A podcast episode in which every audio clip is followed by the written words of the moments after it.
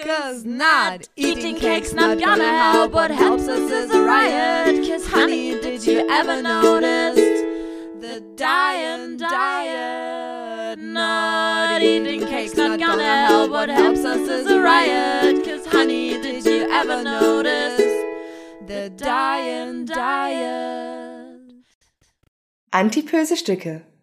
Ein Podcast mit Katharina Sophie Hautmann und Antje Kröger. Ja, ho, ho, ho. Müssen wir anfangen heute. Hahaha. Ja, ho, ho, ho. Mir ist ein Bart gewachsen. Nein, das ist gelogen. Ich bin Ich der. Weihnachtsmann. Also, Ich bringe Geschenke.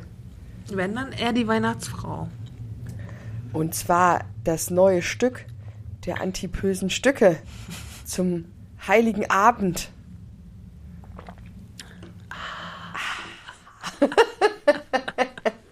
Herzlich willkommen, äh, liebe Zuhörerinnen. Ja, allen, denen langweilig ist, weil die Familie nervt an Heiligabend oder so, können jetzt uns hören. Ja. Schön. Obwohl wir ja immer schon irgendwie in den Morgenstunden erscheinen. Ihr könnt uns auch bei der Vorbereitung hören, wenn ihr wollt. Das stimmt. Oder auch mehrfach. Wenn euch ganz langweilig ist, wir haben sechs Staffeln mit, Mit vielen Folgen. mit sehr vielen Stücken für euch. Also wenn ihr euch entziehen wollt, diesem ganzen Weihnachtstrubel. Ich entziehe mich auch dem Weihnachtstrubel. Wir uns eigentlich auch so. Also wir gehen nirgendwo hin. Wir gehen nirgendwo hin. Mhm. Also wir machen Ihr lasst kommen. An, am 25. tatsächlich kriegen wir Besuch. Das ist schon traditionell. Entweder fahren wir hin oder wir kriegen Besuch, aber das ist nicht familiär, das ist freundschaftlich. Sehr schön. Und ansonsten machen wir nichts. Nix. Nix. Äh, ich auch nix. Doch, ich habe mir ein bisschen Arbeit vorgenommen, aber man weiß halt immer nicht, ob man das so macht dann, ne? Das stimmt, ich mache auf jeden Fall nichts. Das habe ich mir, das habe ich mir sehr hart versprochen. Ich mache nichts. Na, ich finde es ja ganz gut, dass man oder dass ich dann so ein paar Tage Zeit habe, um noch so Dinge zu abarbeiten, die ich nicht so geschafft habe in den letzten Wochen und Monaten, aber weiß ich auch nicht. Das ist auf jeden Fall mein hehres Ziel noch. Ich frage mal nach dann im neuen Jahr. Ja, ähm, genau. Also, wir sind jetzt bei Stück 7. Ich habe gerade schon gesagt, noch drei Stück und dann können wir schon wieder Pause machen. Yay, Pause. Yay. Naja, aber es ging doch irgendwie jetzt schon relativ schnell vorbei. Das, Schon das stimmt, aber das ist wirklich, ich habe so das Gefühl, das letzte halbe Jahr ist so gerast, oder? Mhm. Irgendwie. Ja. Ja. Das ist bei mir auch. Ich kann das, ich Es brauche nichts. Also, es rast. Es rast. Mhm. Ähm, wir haben uns heute vorgenommen, nicht so lange ein langes, nicht so ein langes Stück zu machen, weil wir ein bisschen kaputt sind. Ne? Ist auch nichts Neues eigentlich. Ich wollte gerade sagen, das eigentlich, es hat sich nichts geändert, wie immer. Ich habe schon gearbeitet. nur, nur du natürlich. Hm, Naja, du hast bestimmt auch gearbeitet, aber bestimmt nicht ab früh um fünf. Das stimmt. Aber morgen früh muss ich relativ früh los, um meinen Tag zu, ähm, zu gestalten. Aber ja. Und ähm, aber trotzdem, wir müssen ja nicht immer so lange reden. Das stimmt. Ne? Deswegen fange ich mal mit den News an. Ich habe zum einen einen Podcast mitgebracht, nämlich den Podcast von Zeitwissen. Und dazu gibt's dann auch gleich ein ähm, sozusagen Artikel, äh, der den Podcast nochmal, wie soll ich denn sagen? Also das doppelt sich nicht, sondern es ist nochmal ausführlicher im Artikel beschrieben, sozusagen, was im Podcast äh, besprochen wird. Und zwar geht es in dem Podcast, und das fand ich wirklich krass erhellend, um Kalorien. Und äh, der, der äh, ähm, Journalist ist nach Maastricht gefahren. Da gibt es ein Institut, ähm, die sich mit dem Stoffwechsel beschäftigen. Und dann kannst du dann äh, zwölf Stunden in so eine Zelle gehen, wie im Gefängnis sozusagen, oder wie im Schlaflabor, und dann messen die deinen Grundumsatz. Und äh, weil ja auf allen Lebensmitteln immer dieser Grundumsatz mit 2000 Kalorien äh, bemessen wird mhm. und sozusagen darauf wird immer alles fokussiert. Ne? Wenn du dann sozusagen irgendwie einen Joghurt, dann steht ja da so und so viel von deinem Tagesverbrauch und es wird immer auf diese 2000 Kalorien bezogen. Und da wollte der Journalist einfach mal gucken, ist denn das überhaupt wirklich Richtig. Mhm. Ich spoiler schon mal. Nein, natürlich nicht. Ja. Sonst wäre kein Artikel geworden. Sonst wäre es kein Artikel geworden. Und ähm, im Zeitwissen-Magazin Nummer 1 vom Januar, Februar ähm, ist dann nochmal sehr, sehr ausführlich seine ganze Recherche dazu. Und das, also Kathi, das finde ich so krass erhellend. Das ist das Beste, was ich über Ernährung, glaube ich, dieses Jahr oder vielleicht sogar in den letzten Jahren gelesen und gehört habe, weil das sozusagen alles revolutioniert, woran wir so ein bisschen in dieser ganzen Ernährungsbranche glauben halt, ne? Nämlich, dass wir Kalorien zählen müssen. Und selbst diese Forscher da in Maastricht sagen, ist totaler Quatsch, weil man weiß bis heute noch nicht, jeder Feststoff wechselt anders, jeder hat halt andere ähm, der Körper reagiert anders und selbst was auf den Lebensmitteln draufsteht, stimmt halt so zum Teil gar nicht. Ne? Und das fand ich wirklich erhellend. Also den Podcast verlinken wir. Den äh, Zeitwissen gibt's halt am Kiosk. Aber wen es interessiert, ähm, kann sich das gerne durchlesen. Ich habe mir so ein paar äh, Sachen markiert aus der Zeitwissen. Die teile ich jetzt mal mit dir und mit äh, euch. Und äh, wer dann Lust hat, kann das ja dann sich auch kaufen oder lesen. Ne? Also der Artikel heißt Goodbye Kalorien. Kalori Kalorien. Kalorien. Kalorien. Und es ist auch einfach ganz schön geschrieben. Der hat so einen, der hat einen Sohn, einen 16-, 17-jährigen Sohn und der kommt mit dieser Flasche an, über das haben wir, glaube ich, auch schon mal gesprochen, wo so eine, eine Mahlzeit drin ist, weißt mhm. du? Diese, wie heißen die denn nochmal? Da steht doch auch immer drauf, praktisch, wenn du das trinkst, ersetzt du damit eine Mahlzeit Ach, halt. Na, hier, das, was wir mit Jasmin hatten. Genau, genau. Und damit kommt da halt, this is food, heißt es. Y-Food. Nee, nee, this is food steht auf der Flasche. Das gibt es ganz Ja. normal im, im, im, im Supermarkt zu kaufen. Das ist Y-Food, da steht immer noch drunter, this is food. Ach so, okay. Ja, also auf jeden Fall äh, kommt er mit dieser, ja, kommt der mit dieser Flasche nach Hause und ähm, da geht es so ein bisschen los, der Artikel. Und das finde ich wirklich äh, auch noch einfach sehr kurzweilig. Äh, und dann äh, sagt er auch nochmal, dass er im Laufe seines Jahr Lebens, ich glaube, der ist so Mitte 50, so viele Ernährungstrends halt auch mitgemacht hat. Naja, wie jeder eigentlich, ne? Ja, ja. Irgendwie. Und dann schreibt er, Kalorien haben sich in meinem Wertesystem eingenistet, ohne dass ich gefragt wurde. Sie sind überall. So wie Kilometer auf Straßenschildern, nur aufdringlicher. Jede smarte Uhr zeigt zeigt nach dem Joggen den Kalorienverbrauch an. Jeder Gewichtsdiskurs dreht sich um Kalorien. Jeder Mensch weiß, was eine Kalorienbombe ist. Meine Büronachbarin nutzt die App Yas- Yasio, um den Kalorieninput ihrer Mahlzeiten mit ihrem Verbrauch abzugleichen.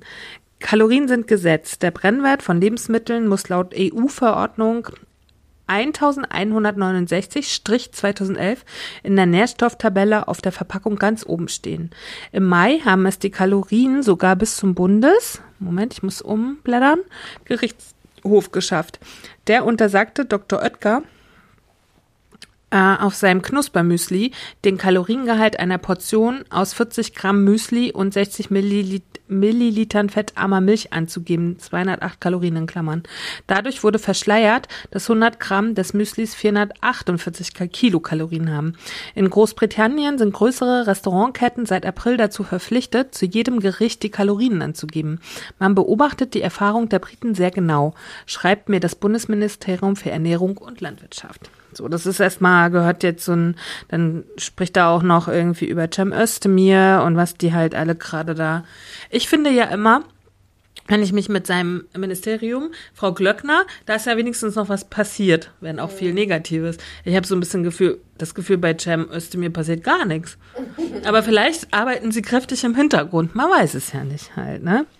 So, dann schreibt er halt so viele Sachen, die ähm, nicht stimmen. Zum Beispiel erzählt er ganz viel über Nüsse, dass das sozusagen gar nicht stimmt, was auf den Nüssen draufsteht und was wir davon wirklich verstoffwechseln, weil vieles geht einfach leer durch. Mhm. Ne? Und da steht meinetwegen jetzt nur als Beispiel, ne? Es hat 620 Kilokalorien, 100 Gramm Nüsse, aber eigentlich nur 460, weil Okay. die 200 einfach so durchflutschen. So. Okay. Ne, so, so, so Beispiel macht er. Dann schreibt er, wo kommt denn das eigentlich her mit diesen Kalorien? Nach dem Zweiten Weltkrieg sei die Kalorie eine sinnvolle Maßeinheit gewesen, um die Unterernährung zu bekämpfen, sagt Spector. Also da geht's um ein, ein äh, er hat dann mit so einem Wissenschaftler äh, Kon äh, Kontakt aufgenommen. Heute im Zeiten des Überangebotes sei sie völlig überholt. Die, ganzen Kalo die ganze Kalorienwelt macht das, was die Hersteller wollen. Sie lenkt uns von der schlechten Qualität hochverarbeiteter Lebensmittel ab. So, und jetzt kommt das, was ich vorhin gesagt habe, was ich so spannend finde. Nämlich in, ähm, jetzt muss ich, ähm, jetzt nochmal das, was ich schon, das habe ich mir nochmal markiert, nochmal vielleicht als Wiederholung. Die Kalorienangaben auf der Packung entsprechen nicht dem tatsächlichen Kaloriengehalt der Lebensmittel. Und äh, der tatsächliche Kaloriengehalt entspricht nicht den Kalorien, die der Körper aus der Nahrung verwertet. Ne? Das, was ich gerade gesagt habe. Und was aber jetzt sozusagen das Revolutionäre vielleicht sein wird, ähm, ist, dass man jetzt politisch von der Kalorie wegrütteln, rück, rücken, rücken will und äh, hin zu einer, ähm, wie soll ich sagen, einer Maßeinheit oder ein Koordinatensystem, wie verarbeitet ein Lebensmittel ist. Weil davon hängt sehr das Gewicht ab. Ne? Wir wundern uns natürlich irgendwie, warum wir alle so dick sind. Jetzt vielleicht nicht special wir beide, aber viele andere Menschen. Und das, das weiß ja die Forschung schon länger, liegt an den hochverarbeiteten Lebensmitteln. Und jetzt kommt aus Brasilien eine neue Idee. Und zwar, das heißt Nova. Also das, also anstatt praktisch, wir messen alles in Kalorien, geht da die Idee, dass wir in Zukunft alles in Nova messen. Und Nova heißt, Stufe 1 ist Rohkost und gering verarbeitete Lebensmittel. Stufe 2 Lebensmittel, die etwa gemahlen, getrocknet oder pasteurisiert werden. Und auf Stufe 4 stehen hochverarbeitete Lebensmittel. Cola, Kekse und was dazwischen ist, das steht jetzt hier nicht. Und äh, man geht davon aus, in den Brasilien wird das schon relativ äh, krass benutzt, dass es auch bei uns kommen wird. Okay. Das finde ich, also das wäre ja die total krasse Revolution. So. Und, äh, aber wie gesagt, ganz spannend, zum Beispiel, sei- er hat sich messen lassen in Maastricht, das, das könnt ihr aber im Podcast auch hören. Er hat sein, ich glaube, sein, äh, sein Kalorien, äh, sein Ruhe-Kalorienverbrauch war sowas wie 2900 Kalorien. Okay. Und mit Bewegung, also er kann, er ist so 1,80 glaube ich und 55 Jahre und er kann 3500 Kalorien aufnehmen, so für seinen Lebensstand. Und das liegt ja deutlich über dem, was man uns immer suggeriert, was man Ja. aufnehmen darf. Sozusagen, um bei, es geht ja darum, bei seinem Gewicht zu bleiben halt. Ne? Und dementsprechend natürlich auch, wie viel muss ich äh, reduzieren, um auch mein Gewicht zu reduzieren. Das finde ich schon spannend. Ich würde das auch gerne mal messen lassen. So. Aber wenn dann die Kalorie veraltet ist, dann brauchst du das nicht mehr wissen. Nee, aber damit man ungefähr weiß, sozusagen, schon, ne? was der- was was der der Körper, Körper verstoffwechselt. verstoffwechselt, weil das ja wirklich sehr verschieden ist. Und dazu kommt ja auch, hast du schon mal in diesen Tests gehört, die so viele jetzt im Internet machen, wo sie sich halt, äh, wo sie so verschiedene, wo du praktisch eine Blutprobe hinschickst und wo die Leute dann, ähm, oder wo diese vermeintlichen Labore dir dann ausrechnen, was du essen darfst und was nicht. Also was dein Körper gut verstoffwechselt oder nicht oder was er nicht verstoffwechseln kann oder worauf du allergisch bist. So. Das ist äh, bei, an mir noch vorbeigegangen. Ja, in meiner Familie wurde das jetzt häufiger gemacht. Und dann habe ich das mal privat ein bisschen recherchiert, weil es mich interessiert hat. Und es wird einfach nicht empfohlen. Also die ähm, Forschung sagt, es geht dahin. Die, also die Wissenschaft möchte, dass der Mensch so einordbar ist, aber nicht für 100 Euro und nicht privat. Ne? Irgendwann können das die Unikliniken wahrscheinlich und so. Ne? Also, aber damit wird gerade viel Geld verdient. Finde ich sehr spannend auch halt irgendwie. ne? Aber wir können uns mal Nova merken. Ne? Wie hoch verarbeitet ist mein Lebensmittel? So, auf der, wenn wir jetzt bei 1 sind, ist Rohkost, 4 ist hoch verarbeitet. Was isst du am häufigsten? Das ist schwierig zu sagen. Das ist auf jeden Fall nicht Rohkost. Na, ich weiß ja nicht, was dazwischen liegt. Da müssten, könnten wir ja vielleicht noch mal irgendwann uns mit beschäftigen. Aber ich denke, dann ist zwei, ist dann wahrscheinlich Gemüse, Obst, was verarbeitet wird selber, ne? So könnte ich mir vorstellen. Naja, wenn da steht, pasteurisiert ist und so Gedöns, dann ist ja auch Milch und sowas gemeint. Mhm. Aber es ist schon hochverarbeitet. Pasteurisiert, ja, ja. Also ich habe ja gesagt, eins ist äh, Rohkost und vier ist hochverarbeitet und dazu stehen schon, hier steht Cola, Kekse, Cornflakes, Margarine, Eis, Dosenravioli, Knuspermüsli, Chicken Nuggets. Naja, aber pasteurisiert ist ja für mich Milch und so ein Kram. Das ist ja kein mega hochverarbeitetes Lebensmittel. Doch, Milch ist ein mega hochverarbeitetes Lebensmittel. Pasteurisierung ist doch schon total industriell. Außer du gehst halt dir Milch. Ist doch nur erhitzen. Ja, aber das ist ja auch hochverarbeitet. Da wird ja schon ganz viel abgetötet, was du sonst noch so zu dir nehmen würdest. Sonst. Müssen wir vielleicht nochmal recherchieren, was dann die einzelnen Stufen sind? Ich hätte jetzt gedacht, so wirklich hochverarbeitetes, sowas, so wie Tiefkühlpizza oder so ein Kram. Ah, du hast recht. Guck mal, hier steht ja auch, habe ich doch. Warte, ich lese nochmal den Satz vor. Du hast recht, du hast recht. Es gibt vier Stufen. Auf Stufe 1 stehen Rohkost und gering verarbeitete Lebensmittel, die etwa gemahlen, getrocknet oder pasteurisiert wurden. Du hast recht. Aber ich finde, pasteurisiert ist schon Kochen. Das lese ich jetzt zurzeit immer wieder. Aber dann wäre ja, wenn ich ein Gemüse einkoche, um es haltbar zu machen, wäre es ja auch hochverarbeitet sonst.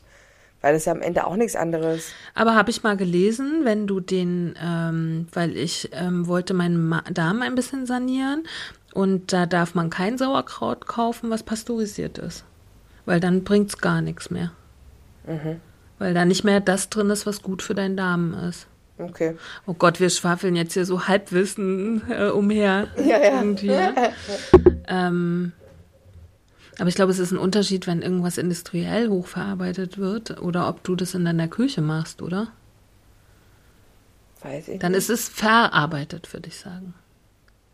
Also ihr seht schon, wir müssen uns mit diesem Thema nochmal beschäftigen. Aber ich versuche auf jeden Fall die Stufe 4 so gut wie möglich Ich- auszulassen Ich in meinem vermute, Leben. dass das was damit zu tun hat, ähm, was für E-Stoffe und Zusatzstoffe zur Haltbarmachung damit zugeführt werden. Ne? Also wenn ich diese ganzen Fertigprodukte, die halt irgendwie tausend Jahre haltbar sind, so, ne, Tiefkühlpizza, Dosen, Ravioli und so Gedöns, das ist ja alles vollgematscht mit irgendwelchen Haltbarmachgeschichten. Und ich glaube, das ist vielleicht das Problem ein bisschen. Hm. Aber ich habe wirklich keinen Plan. So, kommen nächste News. Wir haben gesagt, wir quatschen nicht so lang. Ja.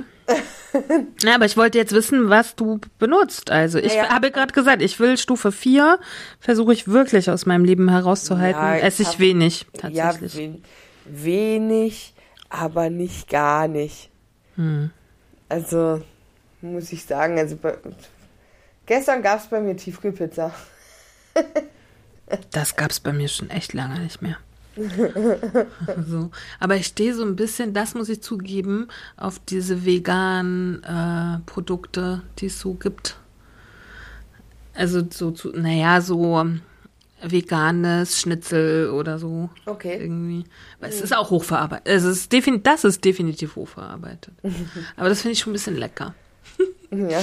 Aber okay, ich würde sagen, das ist kein Unterschied zur Tiefkühlpizza. Ehrlich gesagt.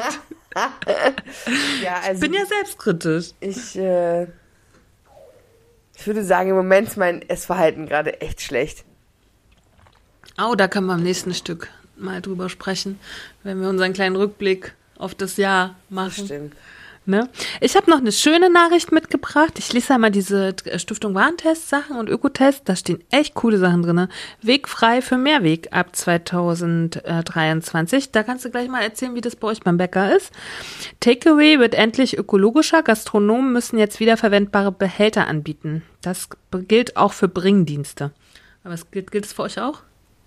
Okay. Ja, wir müssen auch ab nächstes. Ähm, wir hatten das eigentlich schon mal eine Weile im Blick. Und da gibt es ja diese eine Geschichte, die eigentlich jeder macht, dieses Recap-Ding. Aber. Ah ja, genau, das habe ich gleich auch noch. Hm? Genau. Aber da sind sich irgendwie, mein Chef und Recap sind sich da irgendwie nicht so einig geworden über die Bedingungen, unter denen das stattfinden soll. Und deswegen gibt's bei, soll es bei uns irgendwie ein äh, unternehmensinternes ähm, Pfandsystem. Genau, Mhm. Becherpfandsystem geben. Aber wir sind schon, haben jetzt umgestellt von äh, zum Beispiel Plastikdeckeln auf Papierdeckel und so ein Kram. Also ich glaube zu meinen, dass man auch, wenn man nicht auf dieses ganze Plastikzeug ähm, verzichtet, da irgendwie Strafzölle, Steuern, keine Ahnung, irgendwie sowas auf jeden Fall wird, wird da vom Staat zugelangt, wenn man. Na, ich kann jetzt hier mal ganz kurz das sagen, was hier steht. Restaurants, Cafés und Imbisse, aber auch Fleischereien oder Bäckereien, die Gerichte und Getränke to go verkaufen, müssen ihren Kunden und Kunden bei der Art der Verpackung die Wahl lassen. Neben Einweg-Kunststoffverpackungen müssen sie auch wiederverwendbare Becher, Schalen und Boxen anbieten. Gleiches gilt für Bringdienste. Die Unternehmen dürfen einen Pfandbetrag erheben, der erstattet wird, wenn die Kundinnen und Kunden die Mehrwegbehälter später zurückgeben. Nicht erlaubt ist es, Speisen und Getränke in Mehrweggeschirr teuer, teurer zu verkaufen als in Einwegverpackungen. Inzwischen haben sich Mehrweganbieter wie Recap und Rebowl etabliert. Sie statten eine Vielzahl von Restaurants aus. Mm, Ausnahmen sind Betriebe mit bis zu 80 Quadratmetern und bis zu fünf Mitarbeitern. Ne, damit schließen wir zum Beispiel diesen kleinen Dönerladen wahrscheinlich aus, ne? Der irgendwie. Ähm, dann steht hier noch Tipp, wenn Sie regelmäßig To-Go bestellen, legen Sie sich eine Auswahl an gut schließenden Bechern und Boxen in verschiedenen Größen zu, die einfach zu reinigen sind. Nämlich, das muss man wohl auch akzeptieren, dass du eigene Boxen mitbringst. Auf jeden Fall, ist auch gewünscht. Ja? Ja, wir, wenn Schön. jemand bei uns einen Mehrwegbecher mitkriegt, kriegt er sogar 20 Cent Rabatt auf sein Getränk. Aber ihr verkauft nur Getränke, ne? Also keine. Nein, Aber kann ich zum Beispiel, wenn ich jetzt bei euch Kuchen kaufe, kann ich den auch in meine Tupperdose legen lassen? ja, mache ich auch. ja. Kein Problem. Hat, hab ich, ich gebe den Leuten dann immer noch den Tipp, hört gut zu, ich gebe ihn euch jetzt ein. Wenn ihr eine Tupperdose mitbringt, dann gebt mir nicht die Dose, sondern den Deckel. Und benutzt den, die Dose als Deckel, weil dann kriegt ihr euren Kuchen da leichter wieder raus, wenn ihr zu Hause seid. Sehr gut. Hm. Weil das Problem habe ich ja auch, m, da wo ich manchmal bin und Kuchen und die alle mit ihren Tupperdosen kommen. Erstens, jede Tupperdose wird anders auf und zugemacht. Das nervt mich total. Ja, das ist ein guter Tipp. Sehr gut. Sehr gut, Kathi. So. Also ich finde das gut, aber es ist natürlich immer nur so ein Tropfen auf dem heißen Stein. Ja. Wenn ich woanders sehe, wie viel Plastikbeutel noch ne, verwandt Das, werden. das so. Problem ist auch, glaube ich, eher gar nicht, ähm, dass die Leute das nicht wollen, sondern grundsätzlich, äh, ich glaube, das ist wirklich, wie man so schön sagt, ein gesellschaftliches Problem, weil es ja kaum noch so ist, also zumindest in meinem Umfeld sehr wenig, dass man sagt, man geht jetzt einmal los und macht einen Wocheneinkauf und dann geht man nicht wieder einkaufen, sondern das ist ja, also der Markt lebt ja von diesen ganzen Spontankäufen und wenn ich spontan, und ich bin ja auch so ein Spontankäufer, ehrlich gesagt, und wenn ich halt unterwegs bin und ich habe gerade in dem Moment halt Bock auf einen Kaffee, ne, weil, oder auf einen Tee, weil mir kalt ist oder was auch immer, dann habe ich halt in 99% der Fälle meinen Thermosbecher halt nicht mit, so. Und dann muss halt irgendwie dann doch der, ähm, der, der Wegwerfbecher irgendwie herhalten.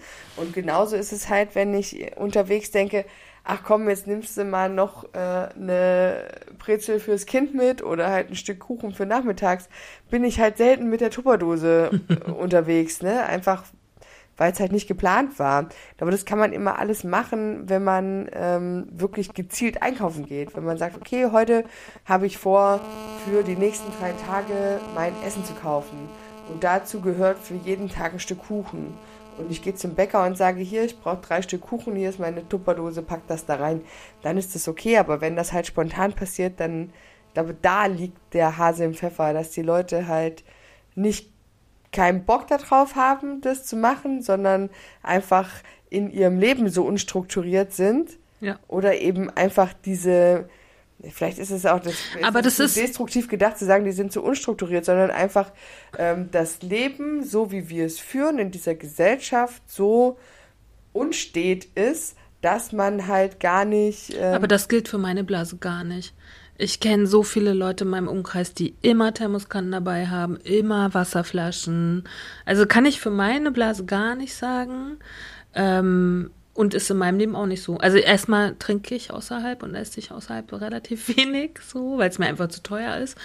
Ähm, und dann ja, ich gehe ja manchmal, äh, wenn ich bei meinem Arzt bin, da ist ja der locker und lose äh, äh, Laden. Und da sind so viele junge Leute, die dorthin kommen mit ihren ganzen Sachen. ja, aber mit Sicherheit haben die sich vorher vorgenommen, dahin zu gehen. Das stimmt, das, ja. Aber wie gesagt, ich habe ganz viele Menschen, ähm, die immer Getränke dabei haben, Kaffeebecher, Getränke, Getränke schon, Thermoskannen. ich gehe so. halt nie mit Tupperdosen aus dem Haus, wenn ich nicht plane, die zu benutzen. Aber- also in meinem, nicht in meinem Standardrepertoire, in meinem Ja. Rucksack ist halt bei der Tupperdose, bei der Tupperdose bin ich dabei, aber auch das kann man sich ja vielleicht angewöhnen. Was ich zum Beispiel immer dabei habe, sind mehrere Baumwollbeutel und diese kleinen äh, Gemüsebeutelchen, weißt du? Da habe ich Mhm. immer den ganzen Rucksack voll und ohne Rucksack gehe ich ja gar nicht raus. Also ich bin, also aber bei der Tupperdose mich dabei, könnte ich mir auch mal angewöhnen. Aber ich Also ich habe ja auch, ich habe in der Regel auch immer mindestens einen Beutel dabei und ich habe auch tatsächlich eigentlich fast immer einen Thermosbecher dabei. Das stimmt. Das stimmt. Und lässt es auch gerne mal Ja, stehen. das ich ja viele, weil ich immer, wenn ich ihn vergessen habe, mir einen neuen besorge. Ist auch sehr nachhaltig. Ey, aber neulich war es gut. Da waren wir, war es sehr kalt und wir haben uns draußen getroffen mit anderen Menschen und äh, die haben gesagt, okay, kalt. Da habe ich gesagt, kein Problem, ich bringe viermal Tee mit runter. Sehr gut. Sehr gut. Na, wir haben auch mal tolle Becher gehabt, ich und äh, mein Liebster. Haben sie uns dann gleich, die waren, glaube ich, gerade fünf Tage alt. Dann wurden sie gestohlen, beide. Ehrlich. Ja. Und wenn du richtig so Porzellanbecher kaufst und so, die sind ja auch nicht ganz billig irgendwie, ne? Hm, Haben lange, ge- haben echt lange gehalten. halt irgendwie. Auch Menschen, ne? Da könntest du echt so ha menschenhasslos werden. Halt, Auf jeden ne? Fall. Aber ja, schön, dass wir das alles machen. Würden wir mal andere Gesellschaften auch dazu an, animieren? Oh, wenn ich in Italien bin, ne? Die Pizzakartons überall. Oh Gott, oh Gott, oh Gott. Das ist echt crazy.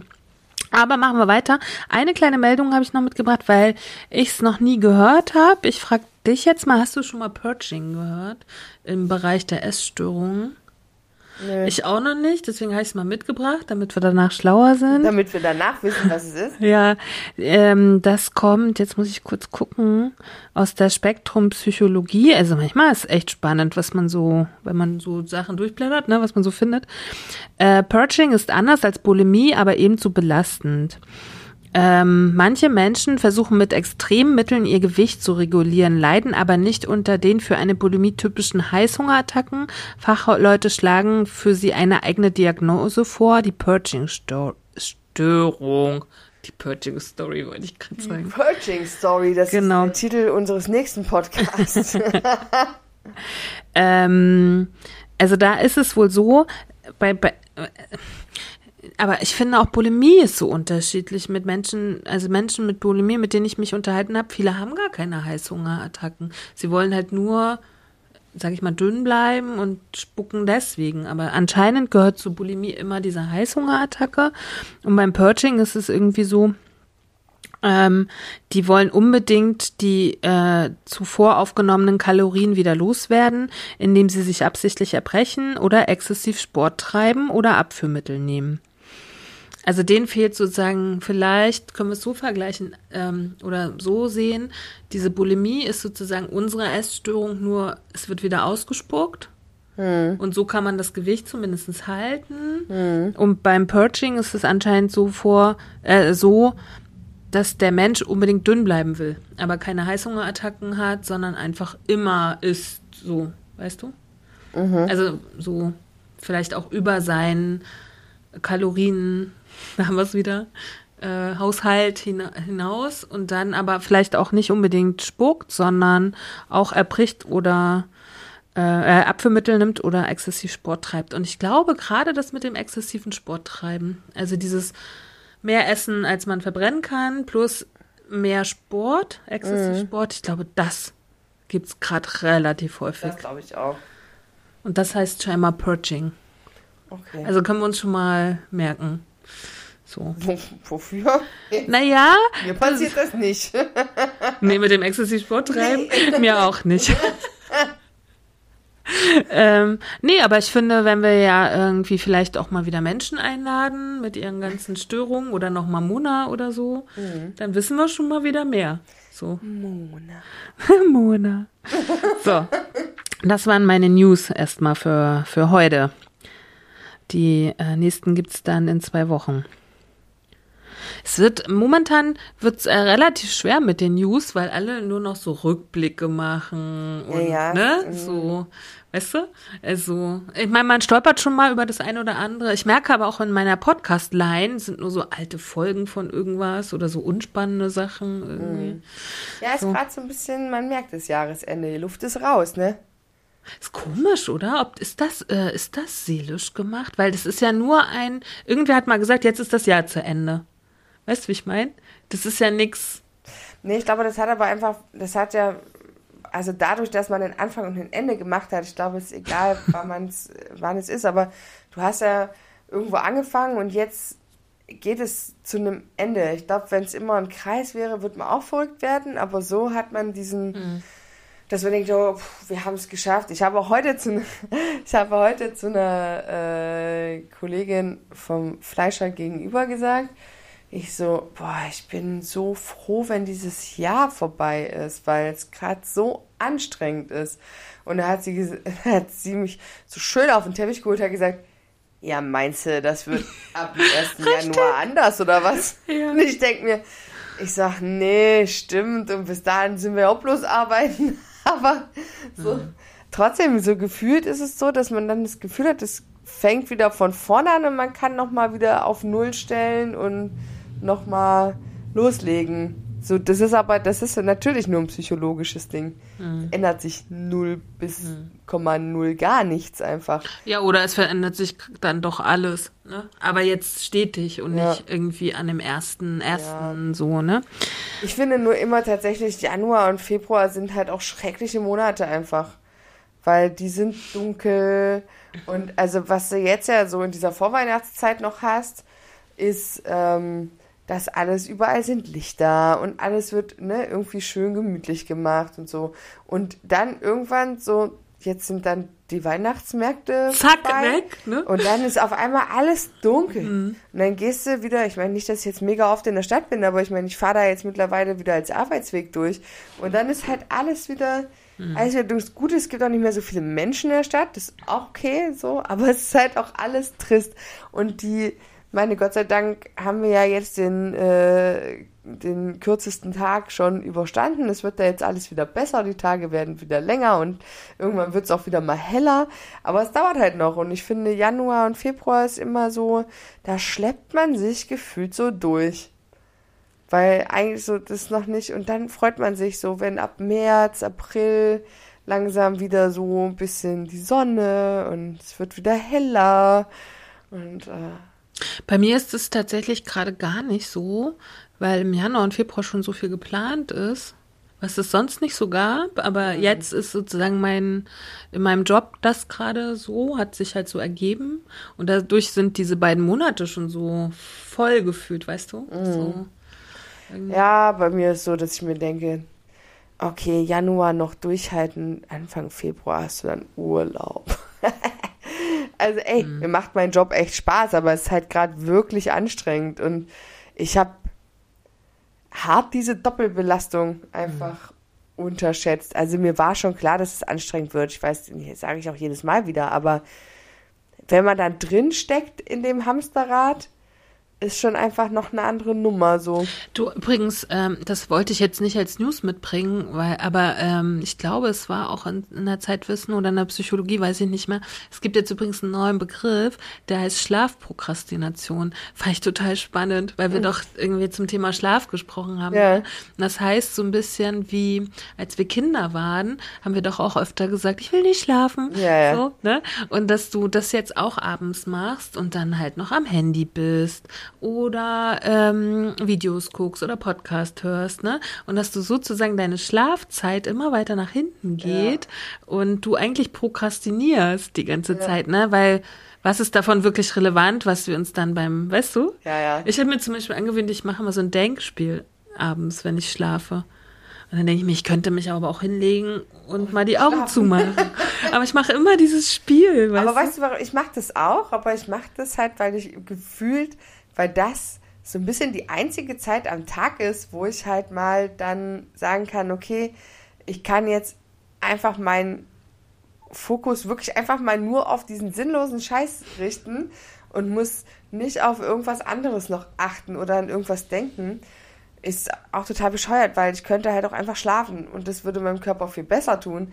Aber so eine halbe Stunde mache ich das abends auch auf jeden Fall noch. Und dann habe ich mir, aber ich bin ja ein Fuchs und ich habe ein neues Telefon, das ist hervorragend. Und, ähm, Füchsin bist du. weil das macht quasi ab, also das habe ich so eingestellt, ab 21 Uhr, wenn, es, wenn ich es ans Ladekabel geschlossen habe, und das mache ich ja jeden Abend, und es ist 21 Uhr, dann stellt sich das in den Schlafenszeitmodus. Dann wird das Display schwarz-weiß, kann prinzipiell noch alles machen, aber das Display ist schwarz-weiß, die Töne sind ausgeschaltet, es ist mehr oder weniger im Flugmodus.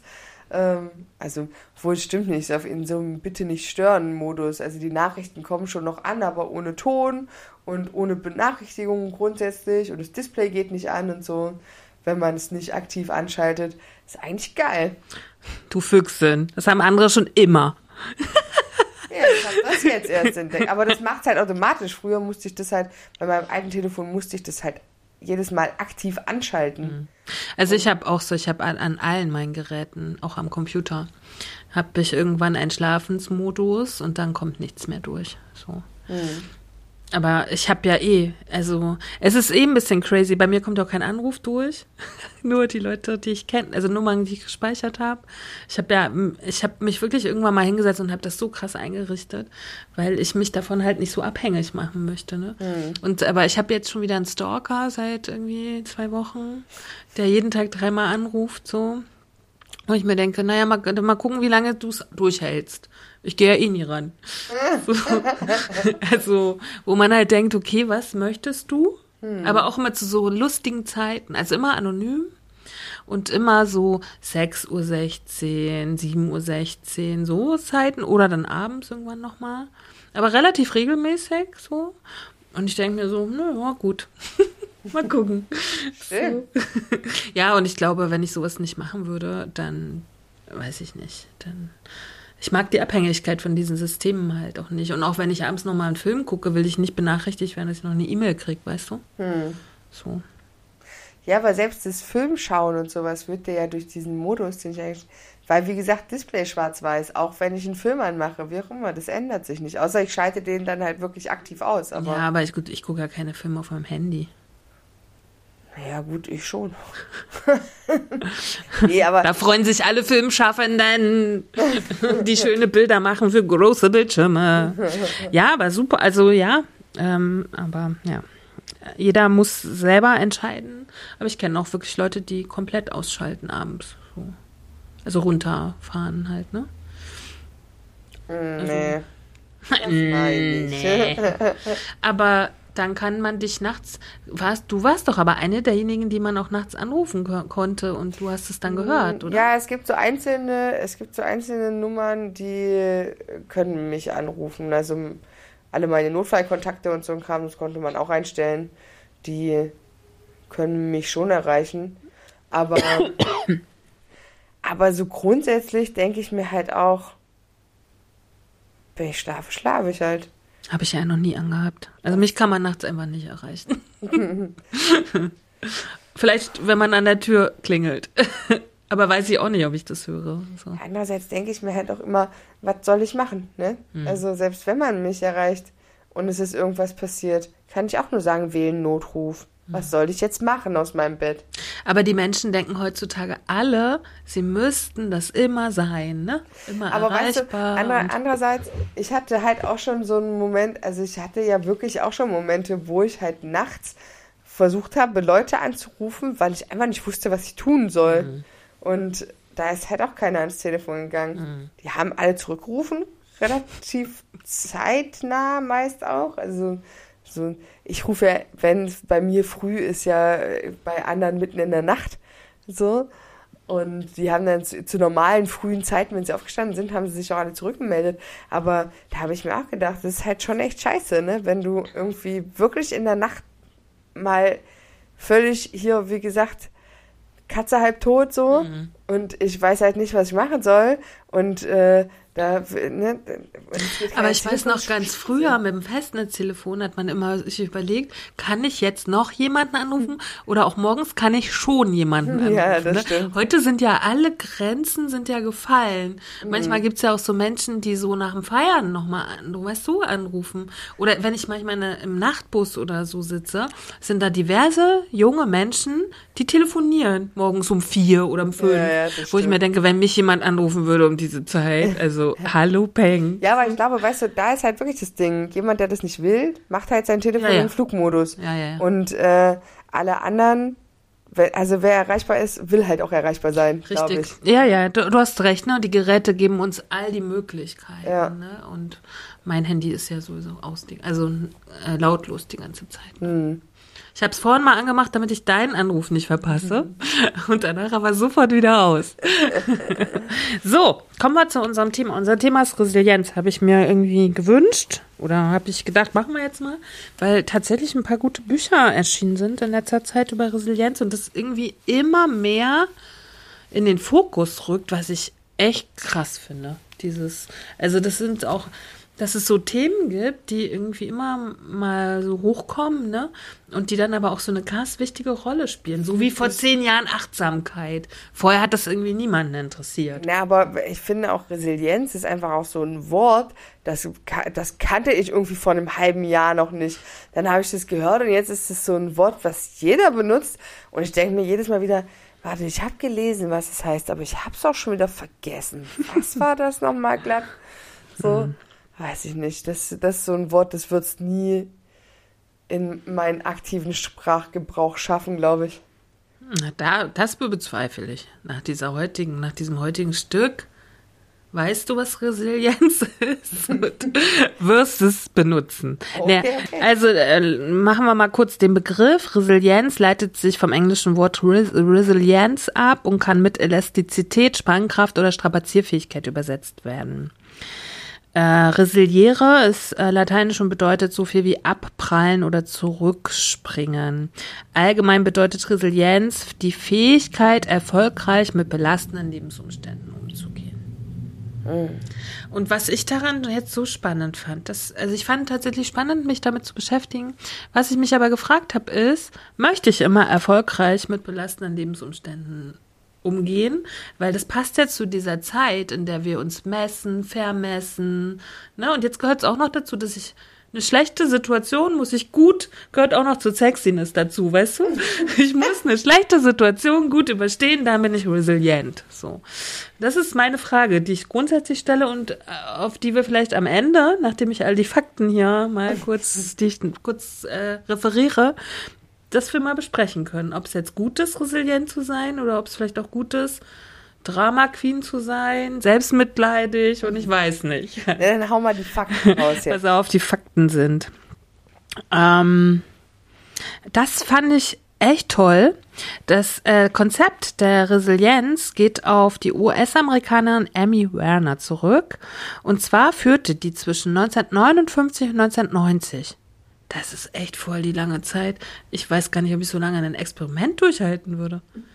Wahnsinn. äh, führte sie soziologische Langzeitstudien mit Kindern durch, welche unter prekären Lebensbedingungen aufwuchsen. Dabei fand sie heraus, dass aus circa einem Drittel der Kinder später den schwierigen, schwierigen Lebensumständen zum Trotz dennoch zufriedener, selbstbewusster Erwachsener wurde. Also ein Drittel ist trotz der prekären Lagen zufrieden geworden, mhm. sage ich mal.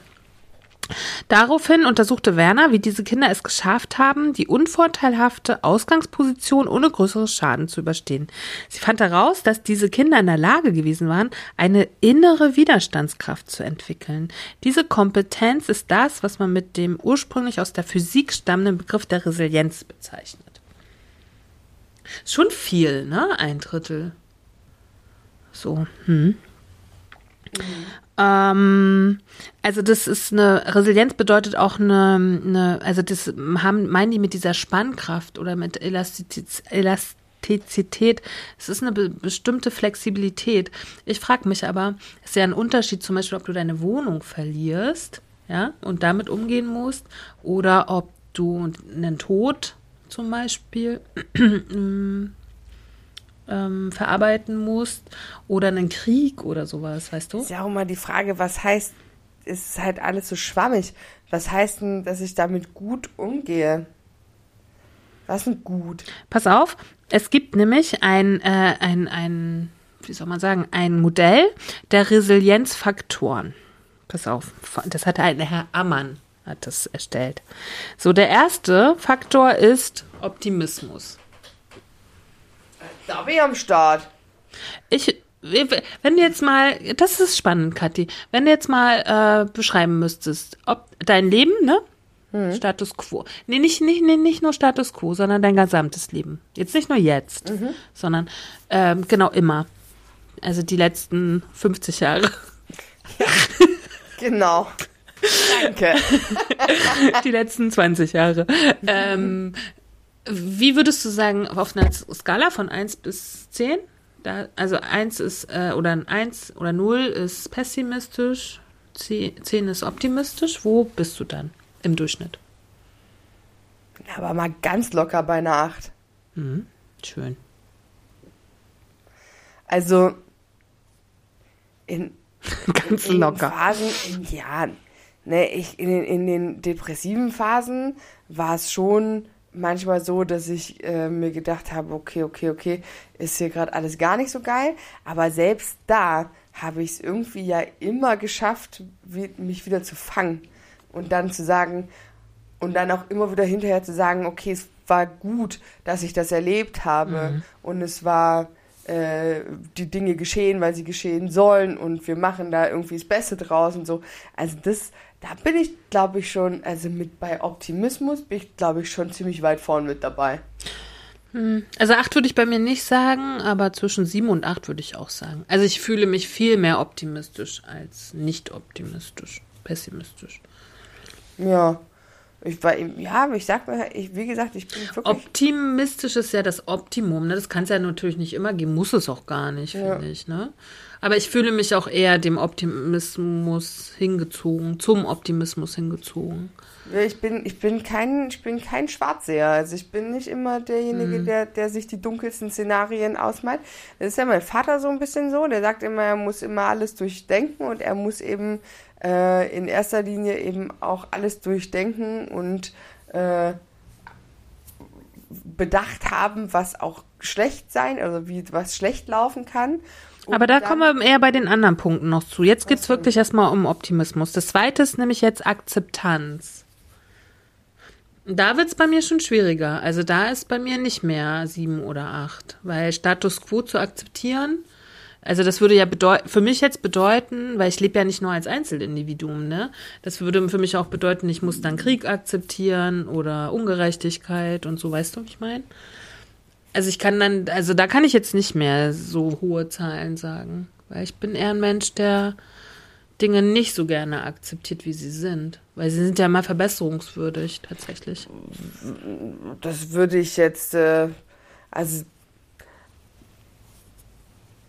ich glaube, da muss man auch einfach differenzieren zwischen dem Innen und dem Außen. Also in meinem Innen bin ich auch voll gut mit Akzeptanz einfach. Also da bin ich auch eine, eine 9 von 10. Echt? Weil, ich finde zum Beispiel gerade, dass ich alt werde, ja, oder älter werde, kann ich echt schlecht akzeptieren. Also wenn ich jetzt mal ja. bei meinem eigenen Innen bleibe, so. Ah, doch, also man, also man muss das ja nicht gut finden, aber akzeptieren kann ich das schon.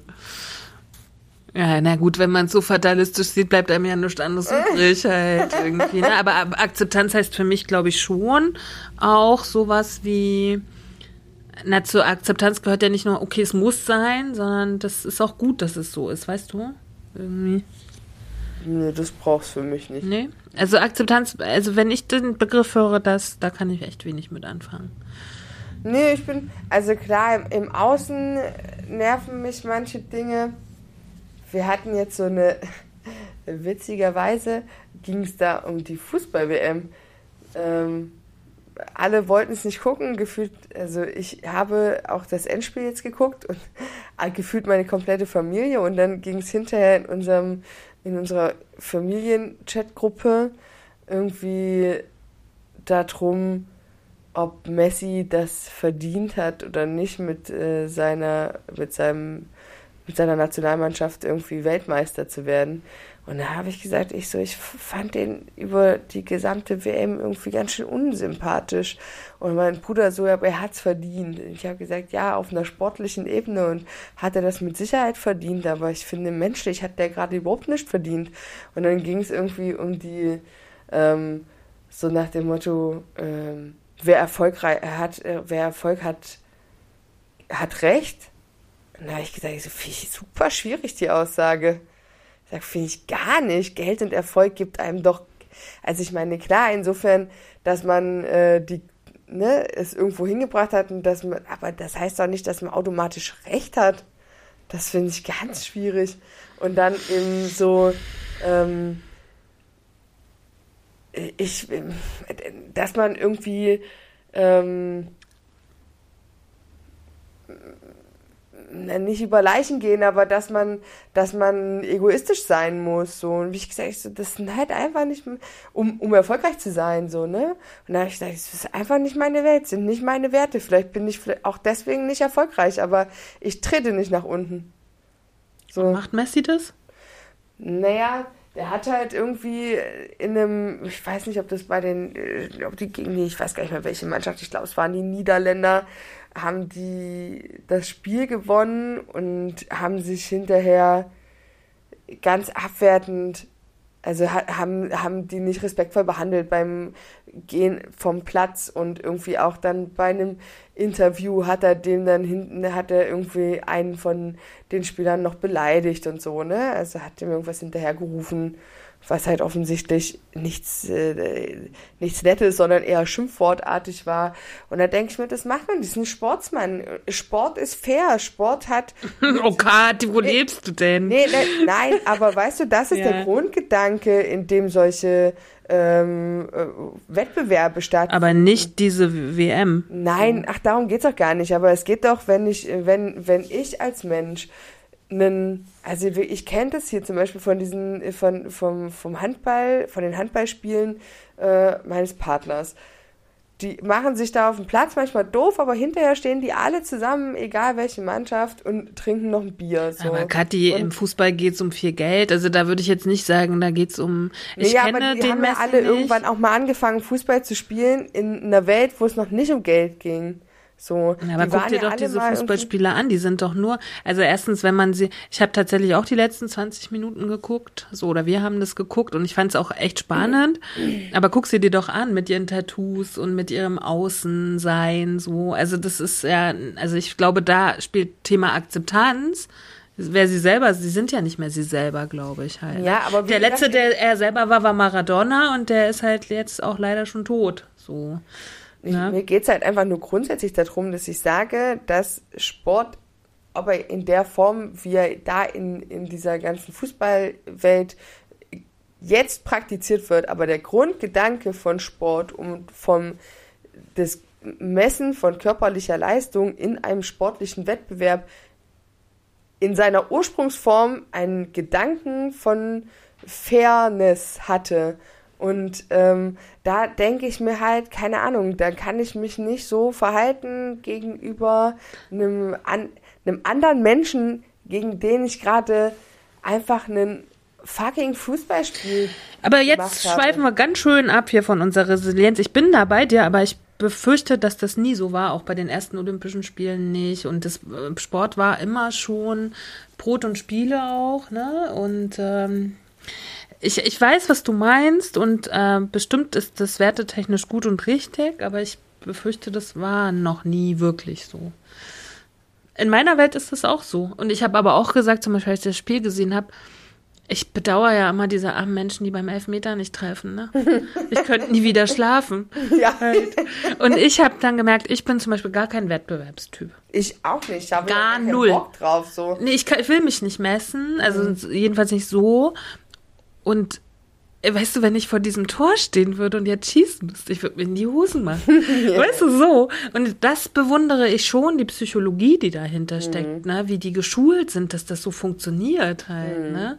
Also das finde ich schon spannend, aber ich fand irgendwie, ich finde, ich habe mich mit Messi nie beschäftigt. Ich fand ein bisschen crazy, ich meine, es ist eine oberflächliche Aussage, wie banal der aussieht. Man hört ja immer Messi und denkt so, ich denke immer gleich an Maradona, ist natürlich die gleiche, nur die gleiche Nationalität. Aber ich, und Maradona ist ja so krass charismatisch gewesen und so, ne? Und Messi ist für mich so, ey, wenn ich den morgen auf der Straße, ich würde den gar nicht erkennen.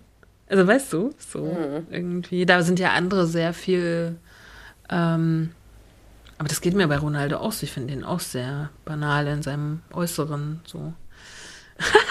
Aber kommen wir mal noch mal zu, zur Resilienz. Also wir hatten jetzt Optimismus, Akzeptanz. Kathi ist bei beiden sehr weit oben. so, dann haben wir den dritten Resilienzfaktor, Lösungsorientierung. Oh, da bin ich auch gut am Start. Da, da, das stimmt. Das stimmt. Da hast du recht. ja. Aber da bin ich auch relativ gut am Start, würde ich sagen. Wahrscheinlich nicht so hoch wie du. Voll resilient und weiß es gar nicht.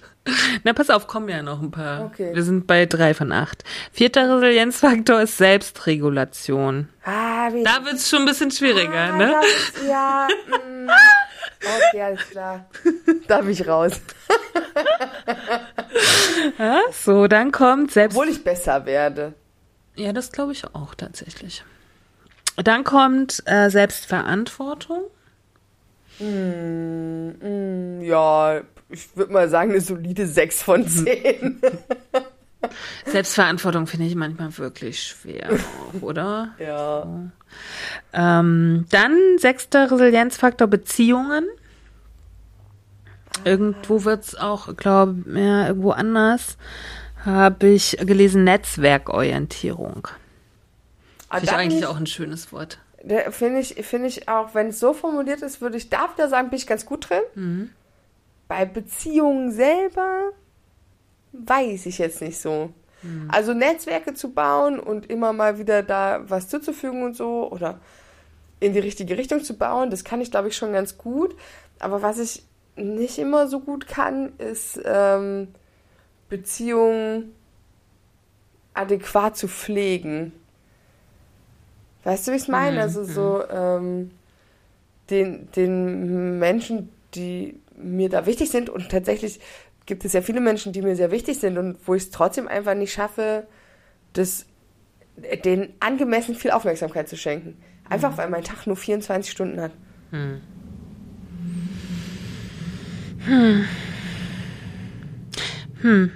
Ja, ich weiß gar nicht so richtig. Ich möchte einfach nicht immer angemessene Aufmerksamkeit. Also wer wer sagt, was angemessen ist? Ich fühle halt manchmal auch, dass ich gerade das nicht will, weißt du? Ja, bei mir ist nicht, dass ich es nicht will, ich schaff's nur nicht. Also, weil, also ich denke mir dann, dann sind wieder so drei Tage um und ich denke mir, fuck, ich habe schon wieder nicht auf die Nachricht. Okay, aber ich das drei ist- Tage auf diese Nachricht, die ich eigentlich beantworten wollte, noch nicht geantwortet. Mm, Das ist bei mir nicht so. Also bei mir ist dann aktive Unlust an etwas nicht Ja, nee, Beziehungen zu wollen. Das ist bei mir eher nicht so. Weil ich denke immer, dass wenn man das, wenn man wirklich was fühlt und es will, dann schafft man das auch. Weil ich, ich äh, habe so oft schon erlebt, wenn Leute gestorben sind zur Beerdigung, haben es dann immer alle geschafft. Und vorher hieß es aber jahrelang, ich habe keine Zeit zu kommen, ne, ne, ne, ne, so. Aber weißt du, wenn dann irgendwie der letzte Gang ist, schaffen es auf einmal alle. Und dann denke ich mir, warum habt ihr denn vorher keine Zeit gehabt? Also das ist ja immer, immer gibt es diesen Zeitfaktor, weißt du? Aber vielleicht ist es nicht wirklich die Zeit. Vielleicht ist es tatsächlich eine Unlust auch, weißt du? Weil ich würde sagen, bei mir ist es auf keinen Fall ein Zeitfaktor. Bei mir ist es einfach, dass ich manchmal temporäre Unlust auf manche Menschen habe. So. Naja. nee. So. Bei mir ist wirklich ganz oft einfach die Zeit. Aber vielleicht sind es dann zu viele Menschen. Das gehört, glaube ich, Nee, auch zu zur viel- Resilienz zu viel, dazu. Zu viel anderes. Es sind gar nicht wirklich viele Menschen, aber ähm, es ist so viel, ist einfach so super viel drumrum. So. Aber ja, Also was, wie viel gibt es bei Beziehungen?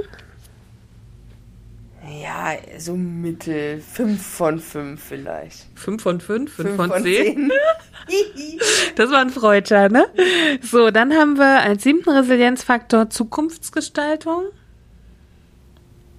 Da wird es bei mir schon echt schwierig. Ich Hab ich sehe auch nicht in die Zukunft. bin auch so voll der Gegenwartstyp einfach. Ja. Ist mir auch Rille, was morgen ist. Wir leben im Hier und Jetzt, ne, Cotti? Und dann haben wir noch Improvisationsvermögen. Das ist bei mir die einzige mit zehn, würde ich sagen. Also wenn ich nicht so gut kann, aber improvisieren kann ich echt gut. Würde ich bei mir auch so, So. bestätigen. Ja. Okay, aber wir sind dann ja, also nach diesem, nach unserer Selbstreflexion, ne? Schon ziemlich relativ, ich würde mich tatsächlich auch als resilient beschreiben. Obwohl irgendwie mit, äh, mit Hang auch zum Drama und mit Hang auch noch zum Selbstmitleid. Aber da können wir ja gleich nochmal dann drüber sprechen. So. Ich, so, hm. Ja, naja, hm. Okay. Ähm, ich habe noch, äh, übrigens, das Gegenstück zur Resilienz ist Vulnerabilität. Und das hören wir ja auch zurzeit sehr häufig, dieses Wort, im, im, in Verbindung mit Klima und so oder mit Corona, ne? Weißt du, woran mich dieses Wort immer An? Vulva. Nein, nein, nein, nein, da, gar nicht in die Richtung. Aber ähm, ich hatte als Kind, ich weiß gar nicht mehr, wie alt ich war, aber ich war auf jeden Fall wirklich noch Kind, also auch nicht Jugendlich oder so, sondern ich war wirklich noch Kind. Hatte ich die Roxette-Platte, der war in Orange und Gelb das, der Bandname geschrieben und dann waren da so ähm, wie Schachbrettartig. I know, I know. you know äh, ne? Yeah, I know. Und da, Das kennt jeder, oder? Aus unserer und da war, Zeit. war dieses Lied, She's so vulnerable, Stimmt. light up in your head oder so, keine Ahnung, Text kann ich nicht mehr, aber das Lied habe ich so geliebt, kein Plan, ich konnte ja kein Englisch zu der Zeit, Mhm. aber den Song und immer, wenn ich dieses Wort höre, muss ich immer an den Song denken. Super. So, Ja. das war nur kurz, was in meinem Kopf abgeht. Genau, und Vulnerabilität heißt Verwundbarkeit oder Empfindlichkeit. Ah, jetzt verstehe ich vielleicht Mhm. endlich den Song. Ja. ja. So. Dann, äh, wer, ich, wir können noch mal die Bücher auch verlinken. Da stehen auch noch schöne Sachen über Nietzsche und Platon drin. Wer sich da so ein bisschen mit beschäftigen will, finde ich, ich finde das, ich bin ja gerade auch sehr Nietzsche-Fanin. Ähm, so. Ähm, dann jetzt noch mal ganz schnell. Es gibt so individuelle Risikofaktoren, die die Resilienz ähm, m- kleiner werden lassen, sage ich mal. Das sage ich mal, was das ist. Erwartungshaltung. Nicht Nein sagen. Perfektionismus. Fehlende Regeneration. Angst vor Fehlern. Geringe Durchsetzungskraft. Fehlende Delegation. Loyalität, das finde ich auch spannend. Selbstvorwurf, Fremdvorwurf, inneres Schrumpfen, das finde ich ja mega geil. Inneres Schrumpfen. Ja, wenn man alt wird, schrumpft man auch so äußerlich, aber man kann scheinbar auch innerlich schrumpfen. Das passiert mir aber selten. Nee, ich schrumpfe auch nicht. Es wäre eigentlich gut, mal zu schrumpfen. So, ähm, dann emotionale Dissonanz. Zu viel Verantwortung, keine Hilfe annehmen, Rollenkonflikte. Finde ich schon spannend, ne? Wenn man da mal ein bisschen guckt. Ich hatte mal eine Freundin, die konnte wirklich nie Nein sagen. Ich fand das so belastend. Ich kann super Nein sagen. Ja, das bei mir auch. Also auch da werde ich besser. Aber das konnte ich eine Weile auch gar nicht. Mhm. Leider. So, Ich versuche es immer, ich vers also ich sage jetzt mittlerweile nein, versuche das aber sehr nett zu verpacken. sehr gut. Entschuldigung, nein. Ähm, also, wir haben jetzt nochmal so zusammengefasst. Resiliente Menschen zeichnen sich durch einen gesunden Optimismus aus und äh, den sie dann in der, in der, wenn sie sich in der Krise befinden, können sie dann fokussieren und gehen in die Lösungsorientierung. Ne? So. Haben wir jetzt ja bei dir festgestellt oder bei uns beiden, ist relativ gut. Was ganz stark äh, zur Resilienz dazugehört, sind zwei Faktoren und zwei wichtige Worte. Das ist Selbstreflexion und Impulskontrolle. Und ich muss sagen, also ich mache ja nichts so krass in meinem Leben wie Selbstreflexion. Ich glaube, ich bin Frau Selbstreflexion. Aber Impulskontrolle findet nicht statt in meinem Leben. ah ja, auch das, doch, auch das lerne ich. Funktioniert nur nicht immer. Dieser ich Satz, ne, schlaf mal drüber, ist ja wirklich, aber ich will manchmal auch in dem Moment es klären. Ja, aber ich habe festgestellt, dass das wirklich gar nichts bringt. Es bringt halt nichts. Ich wollte das früher auch immer und dann habe ich festgestellt, es bringt halt nichts. Auch für mich so. Ich habe mich, ich hab, das habe ich mir wirklich, wirklich zu Herzen genommen und angewöhnt, zu sagen, wenn mich was dolle aufregt, na klar, manchmal platze ich dann auch. Und dann denke ich mir aber, also heute hatte ich auch so eine Situation, da hat mich was richtig abgefuckt. Und dann habe ich mir gedacht, alles klar. Habe ich dann auch zu der Person gesagt, ich habe gesagt, sprich mich heute nicht an. Tu dir den Gefallen, sprich mich heute nicht an. Lass mich das erstmal verdauen. Ich sag, ich bin gerade so sauer, ich kann mit dir da jetzt nicht drüber reden. Weil dann nimmt es kein gutes Ende. Oh, krass. Okay. Das erlebe ich nie in meinem Und Leben. das, und das, es wird dieses Gespräch über diesen Vorfall noch geben. Der muss einfach noch sein. Aber zu einem Moment, wo sich mein Gemüt abgekühlt hat, weil ich nur dann A, die richtigen Worte finde und auch für mich die Bedeutung nochmal genauer einschätzen kann. Heute hat es mich einfach tierisch sauer gemacht. Und wenn mich das nächste Woche immer noch so tierisch sauer macht und nicht loslässt, dann weiß ich, es ist ganz wichtig, dass wir es klären. Wenn ich nächste Woche denke, ah, ja, okay, dann weiß ich, okay, es war einfach nur der Moment, weil ich gestresst war, weil die Situation stressig war, weil mich eigentlich in dem Moment andere Sachen einfach überfordert haben und das dazu kam, kam und einfach das Fass zum Überlaufen gebracht hat. Wenn mich das nächste Woche nicht mehr nervt, dann brauche ich das Gespräch nicht so aufbauschen. Wenn ich nächste Woche aber immer noch denke, es war richtig beschissen, dann gibt's halt das Gespräch und dann wird das auch unschöner. Aber Krass. Puh. Okay, nochmal zur Resilienz zurück. Ich muss heute immer wieder den Faden aufnehmen. Resiliente Menschen sehen sich nicht als Opfer, sondern sind sich ihrer eigenen Stärken, Schwächen, aber vor allem ihrer Handlungsfähigkeit bewusst. So, was ist denn jetzt, wenn wir das alles mal kurzzeitig verlieren? Ne, was wir hier so als unsere Resilienz kann ja sein, dass wir morgen sagen, okay, unser Optimismus bricht weg und, und improvisieren kann ich jetzt ab morgen gar nicht mehr und so. was, was, äh, hups, alles weg, was ich gelernt habe. halt irgendwie. Was, ähm, was hilft, um wieder zur Resilienz zu kommen, sage ich mal. Ein kleiner Fahrplan. Ich habe mal so zehn Sachen rausgesucht aus dem Buch. Ähm, stoppe das Grübeln und durchbricht den negativen Gedankenkreis. Und Das finde, das hat mich so erinnert. Ich habe, äh, als ich Studentin war, habe ich mit Freunden zusammen hatten wir so einen jähr, äh, jährlichen, einen wöchentlichen Psychologiekurs, sage ich mal. Also da haben wir uns einmal in der Woche getroffen und haben so Psychoübungen gemacht. So mit ein paar äh, Freunden. Und dann hatte ich immer, wir hatten so ein Buch und daraus haben wir so Übungen gemacht. Und da hat eine mir gesagt, und das war mir so eingebrannt, und dann habe ich wieder dran gedacht, sie hat gesagt, Antje, du musst den Grübelkreis unterbrechen. Und daran muss ich so häufig, ist lustig, ne? Das ist 15 Jahre alt oder so.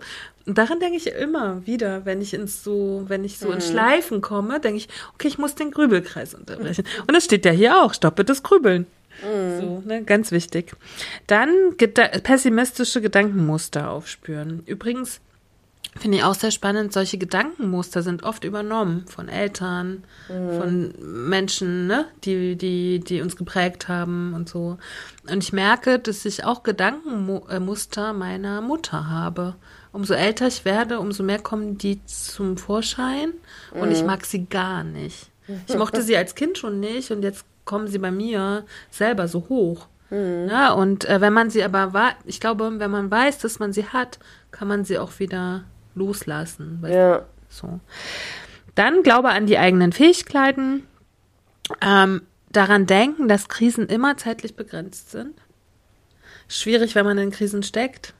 Ne? Boah, aber geil. Das ist, aber weißt du, es gibt, das, das ist auch so ein, das ging mir in der Schule immer so, weil ich so Schiss hatte häufig vor Prüfungen oder auch später ist total bescheuert, aber da ging es um nichts. Aber wir hatten, als ich Gesangsunterricht genommen habe, hier an der Musikschule in Leipzig, war quasi einmal im Monat, glaube ich, so Vorsingen vor den Lehrern dort. Und da mussten wir immer irgendwie dran teilnehmen. Da hatte ich immer so einen Schiss vor. Da ging es um nichts, ja. Es ging um nichts es wurde, mein Unterricht wurde danach nicht teurer, ich habe da keine Note drauf gekriegt, nichts, es ist nichts passiert. Und trotzdem hatte ich so einen Schiss davor, weil ich immer gedacht habe, ich kann vor so vielen Leuten, die keine Ahnung haben von Musik, kann ich singen, weil mich das nicht stört. Aber sobald da einer sitzt im Publikum, der das fundiert bewerten kann, was ich mache und mir so auf die Technik guckt und so weiter und so fort, da fühle ich mich halt übelst unwohl. Und ähm, und irgendwann äh, habe ich ein Buch gelesen von Julie C. und da stand so sinngemäß drin, ähm, äh, es geht halt alles vorbei und ne, dann vergehen Tage und Stunden und Minuten und irgendwann ist das, was, wovor du so eine Angst hattest, so wovor das ist halt vorbei. Und es geht weiter. Die Zeit läuft. Es, es geht weiter. Egal was passiert, es geht weiter.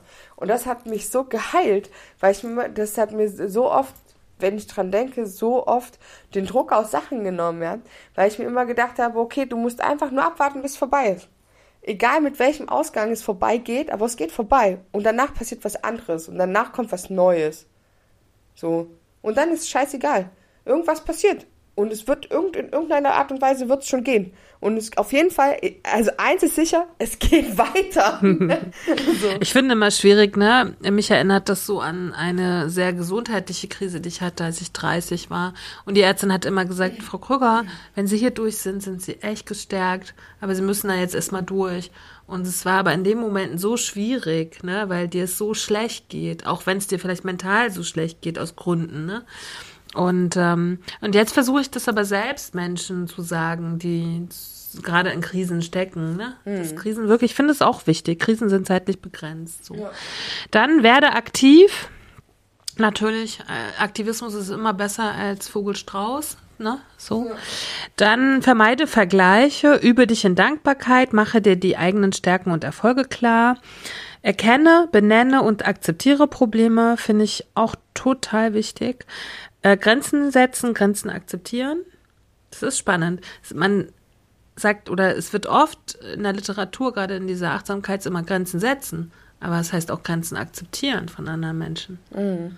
Das ist auch nochmal ein ganz wichtiger Punkt. Ne? Mhm. Dann Klagen und Jammern stoppen. Realistische, kleinschrittige und individuell stimmige Lösungen. Äh, Entscheidungen zum Verlassen der Opferrolle. Das ist jetzt nicht so mein Problem als Opfer, glaube ich, habe ich noch nie gesehen von irgendwas. Äh, Realitätscheck in die beobachtende Position schlüpfen, das kann ich richtig gut. Das finde ich auch in der größten Krise meines Lebens kann ich noch von oben so gucken und gucke, finde es auch ganz spannend manchmal, weißt du? So.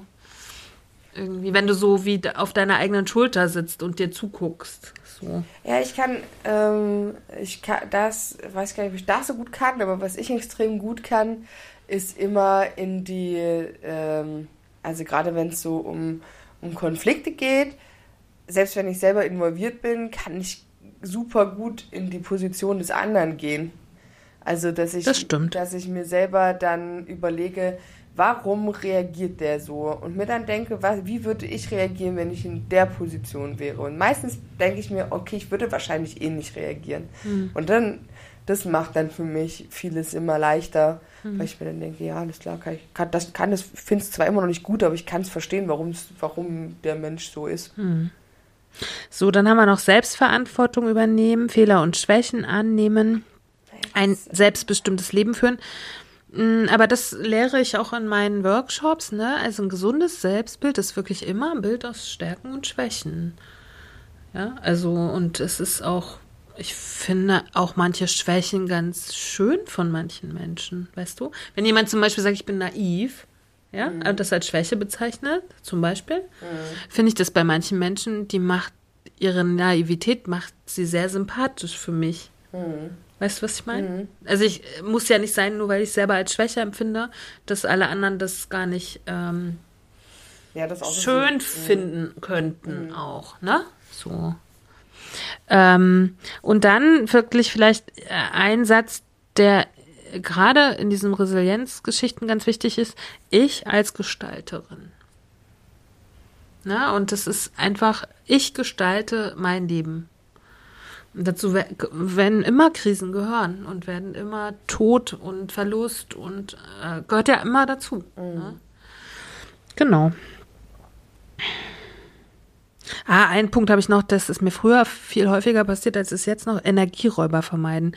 Ich habe echt so oft Menschen getroffen, die sich so angedockt haben an dich und deine Energie rausgesogen haben, wie so kleine Vampire.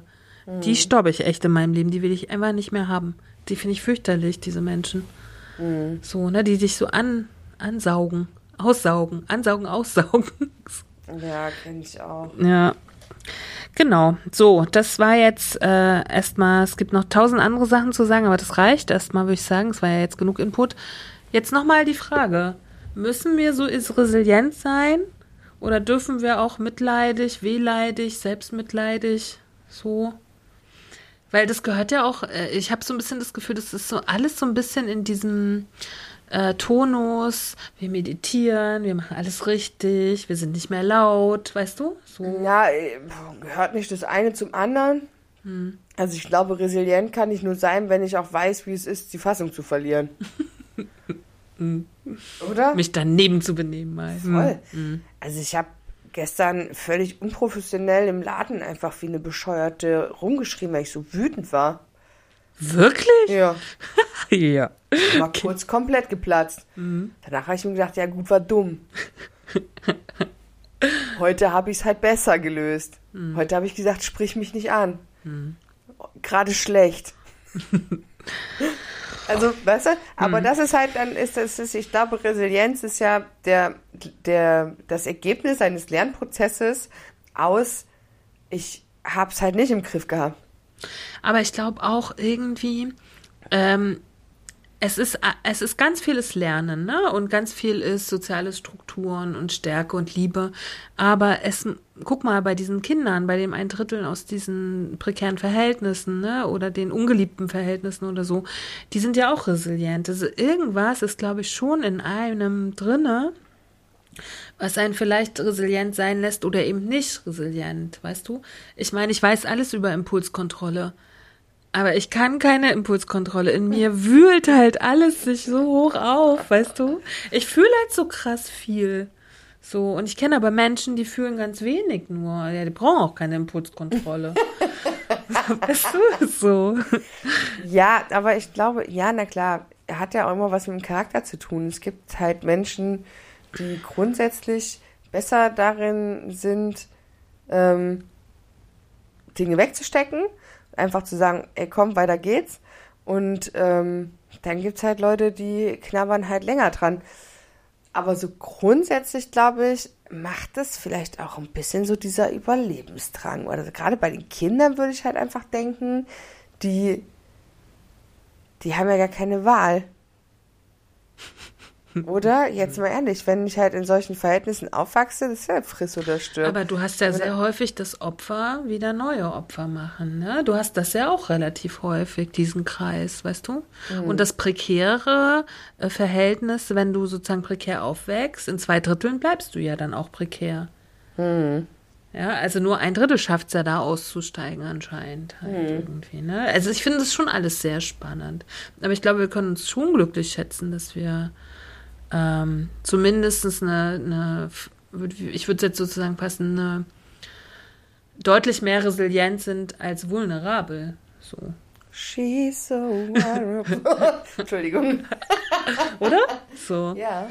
Und ähm, aber trotzdem haben wir ja auch Dinge, mit denen wir emotional halt Aber kämpfen. vielleicht Ansonsten muss man die haben, um das zu sein. Weil ich glaube, jemand, der nicht, der, weil guck mal, ich glaube, ich, ich würde mich nicht als Mensch bezeichnen, der äh, in seinem Leben nicht schon sehr viel emotional gearbeitet hätte. Also, weil ich glaube, diese Re Re Resilienz passiert halt eben auch, dem, wenn man sich mit den Dingen, die einen halt unglücklich machen, auch beschäftigt.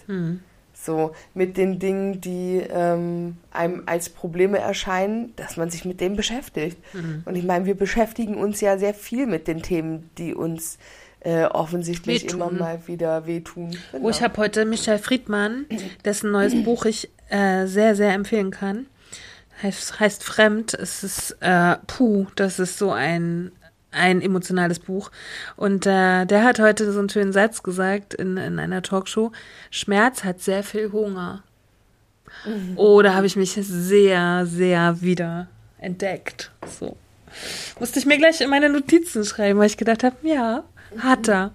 Der Schmerz. So. Aber ich würde sagen, damit belassen wir es mal für heute. Äh, Steady nochmal, Fräulein du Hautmann? bist heute mal dran. Ich bin heute dran. Also, wir haben Dezember, letztes Stück dieses Jahr.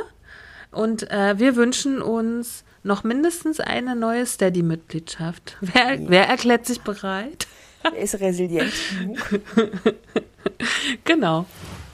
Ähm, also, eine kleine Mitgliedschaft, um uns äh, zu finanzieren.